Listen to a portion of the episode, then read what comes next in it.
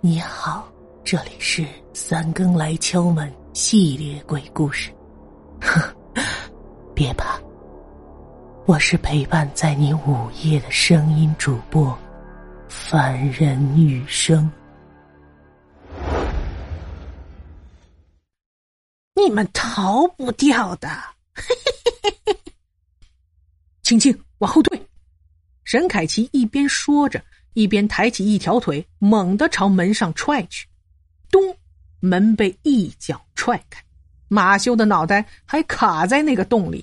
而教室里面，恶鬼张开血盆大口，张牙舞爪，看到穆青青手里的小凶扫帚，顿时变了脸色，哇哇大叫着。就想冲过来，沈凯奇接过小凶扫帚，在地上随意的扫了两下，一颗惨白的鬼脑袋便从扫帚里面冒了出来。那颗鬼脑袋依旧很虚弱，只是肤色不再是透明的，而是惨白色。沈凯奇抓住那个鬼脑袋，冷哼一声，即使不开口，意思也很明白了：你再往前一步试试。恶鬼果然害怕了。嘴里叽里咕噜的，也不知道在说什么。穆青青突然夺过小胸扫帚，指着陈瑞对恶鬼大喊：“杀了他！杀了他！”陈瑞大惊失色，撒腿就想跑，但被恶鬼一把刺穿了胸膛，一颗血淋淋的心脏给揪了出来，还冒着丝丝热气。那恶鬼怒吼道：“把他还给我！”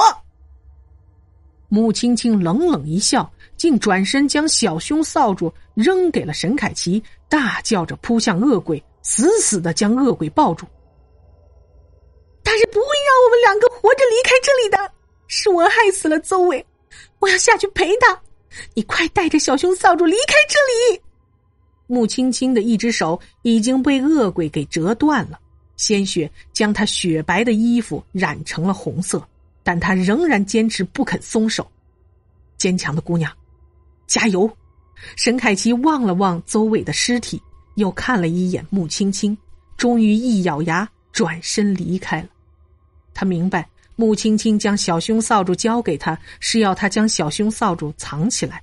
那恶鬼做的一切都是为了他的弟弟。如果他的弟弟不见了，恶鬼就会忙着寻找弟弟，而没有时间去害人了。想到这里，沈凯奇加快脚步，刚跑到楼梯口，便听见教室里传出了一声凄惨的叫声：“小熊扫帚在哪里？”无论沈凯奇走到哪里，都能听到那鬼魅般的声音。有了小熊扫帚，马修就可以威胁恶鬼替他办事儿了；有了小熊扫帚，恶鬼就能继续害人了。但沈凯奇是绝对不会告诉他们小凶扫帚藏在哪里了。快告诉我啊，你把小凶扫帚藏哪里了？沈凯奇正在图书馆看书，马修的鬼脑袋就从墙壁里伸了出来，盯着他，恶狠狠的问道。与此同时，恶鬼也从桌子底下钻出来，抓住他的脚踝，冷冰冰的问。沈凯奇毫不畏惧，冷哼了一声。哼，不知道。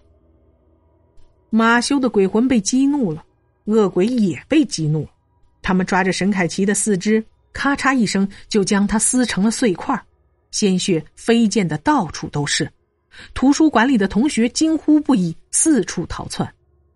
从此以后，每隔一天，学校里就会有一个同学在夜深人静时听到空灵处传来诡异的声音。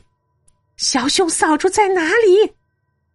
若有人回答不知道，就会有两个恶鬼从那人的床底下钻出来，一个抓住他的脖子，一个抓住他的脚踝，咔嚓一下，将他撕碎。